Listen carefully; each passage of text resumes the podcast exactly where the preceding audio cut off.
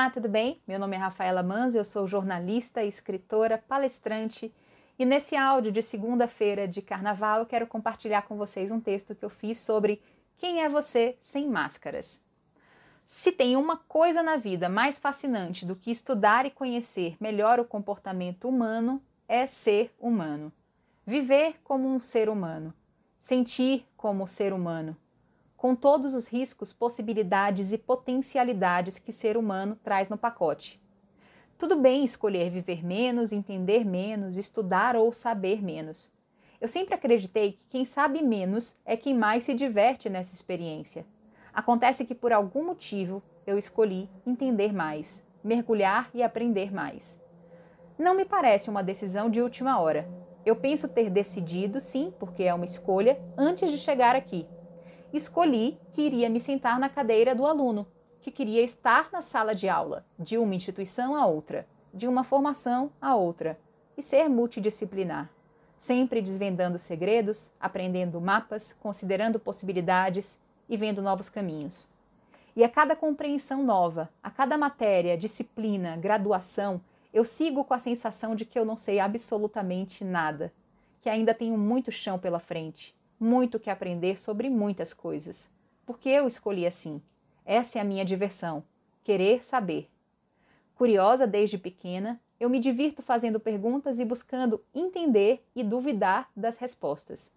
Não sou do tipo que se contenta com um sim ou não. Eu gosto de pergunta aberta, aquela que exige um raciocínio mais complexo e completo. Eu não acho que complico a vida. Acho que busco me descomplicar. Talvez aprender mais sobre mim e sobre o outro me dê uma perspectiva melhor dos relacionamentos. Por que e para que eles existem? Eu sempre desconfiei que o segredo de tudo ou de quase tudo está na compreensão e na melhor habilidade para viver os relacionamentos. A comunicação chegou e permaneceu aqui por isso. Mas o estudar a si, o enxergar a si próprio com clareza e o outro com toda a sua humanidade e potencialidades também me fascina igualmente. Por isso, aos poucos, fui caminhando para esse terreno fértil e gigante do desenvolvimento humano. É para lá que eu estou indo também, me desenvolvendo. E saber que eu posso fazer isso comigo mesma me inclina a desejar fazer isso com outras pessoas.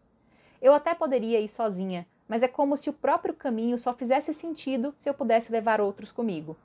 Todos que eu puder e desejarem ir.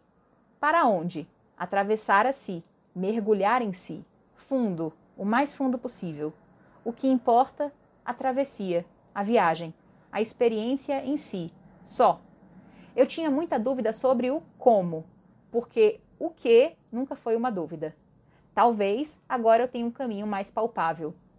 Entender mais como posso ajudar a servir me parece ser sempre um caminho bom.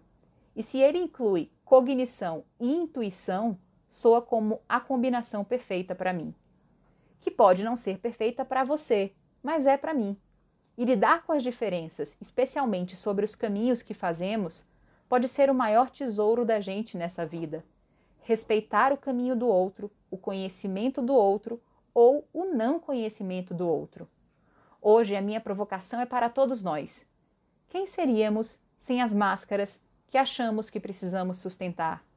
Sem os papéis fixos, as crenças rígidas, os rótulos que nos colocaram ou que nos colocamos. Se você não fosse a sua profissão, a sua função, o seu serviço, seus bens ou o seu salário, você seria o quê? Olhando no espelho agora, bem fundo, de verdade, você se reconheceria? Onde você pendurou você? Quando você começou a acreditar que você era a sua fantasia? Eu estou em busca de mim, da minha forma mais genuína e autêntica. E enquanto faço essa revisão, pesco aspectos meus que eu fui adquirindo e que não percebi. Pedaços de fantasias alheias, de expectativas alheias, de padrões que eu nem sei de onde vieram. Mas eu espero que antes do carnaval acabar, sobre pouco ou nada disso. Que haja apenas eu, em minha perfeita imperfeição, observando e esculpindo minha própria matéria-prima. Enquanto eu observo o outro esculpir a sua e o ajudo a refletir se é aquilo mesmo que ele nasceu para ser.